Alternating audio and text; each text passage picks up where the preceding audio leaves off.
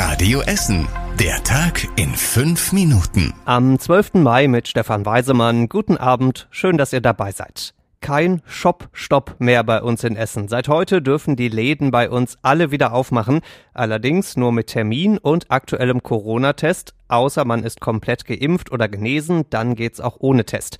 Jeder wollte heute die Türen wieder aufschließen, auch wenn es sich nicht unbedingt für jeden lohnt, sagt Marc Heistermann vom Essener Einzelhandelsverband. Wenn Sachen verkauft werden, die einen entsprechend hohen Wert haben, dann mag sich das lohnen.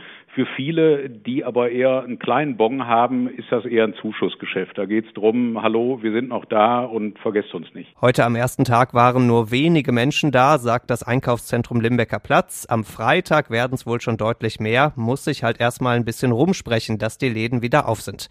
Ein bisschen Lebenslockerung bei uns in Essen also seit heute und die nächste könnte schon bald folgen, denn NRW-Gesundheitsminister Laumann hat heute vorsichtig optimistisch auf die Corona-Zahlen bei uns geguckt. Diese Zahlen machen deutlich, dass wir immer noch in einer dritten Welle sind, die aber wohl gebrochen ist und die Tendenz eindeutig nach unten geht. Und deswegen gibt's schon ab dem Wochenende in NRW wieder das nächste kleine Stückchen Kuchen oder das nächste kleine Gläschen Normalität zurück. Biergärten und Außengastronomie dürfen wieder öffnen und auch die Hotels sind wieder auf. Aber Jetzt kommt das große Aber, nur wenn die Inzidenz in der Stadt mindestens fünf Tage lang stabil unter 100 liegt.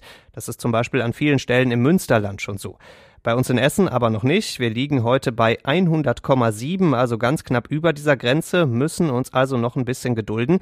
Aber wenn die Zahlen bei uns weiter runtergehen, so sieht's im Moment aus, dann könnten vielleicht an Pfingsten auch bei uns die Cafés und Restaurants endlich wieder ihre Stühle rausstellen. 6000 Wohnungen, 2000 Arbeitsplätze, Anbindung an die U-Bahn.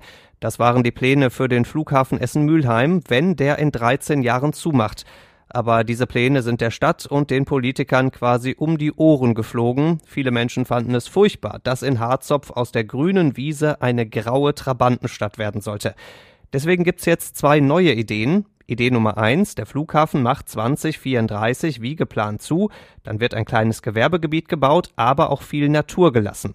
Oder Idee Nummer zwei, den Flughafen nur kleiner machen, aber nicht schließen und dann dort irgendwann Elektroflugtaxis und Transportdrohnen starten lassen.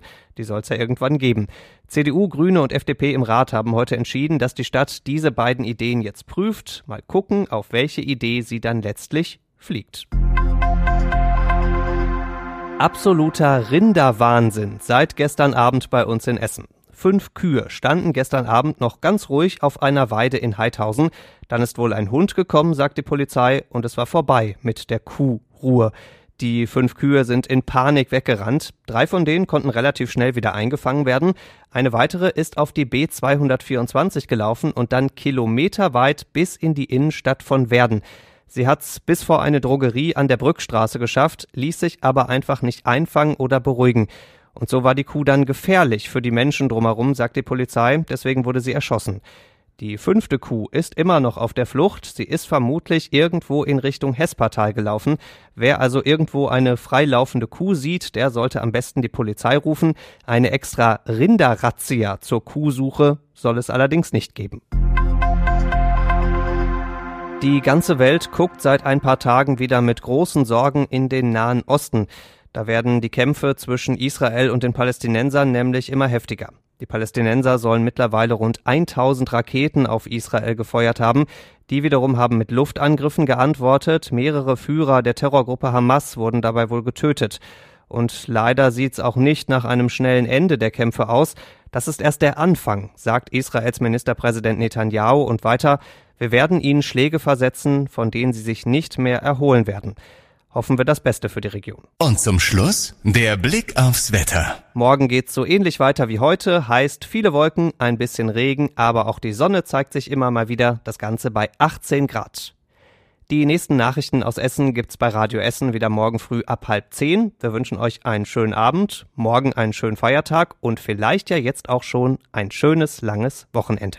Das war der Tag in fünf Minuten. Diesen und alle weiteren Radio Essen Podcasts findet ihr auf radioessen.de und überall da, wo es Podcasts gibt.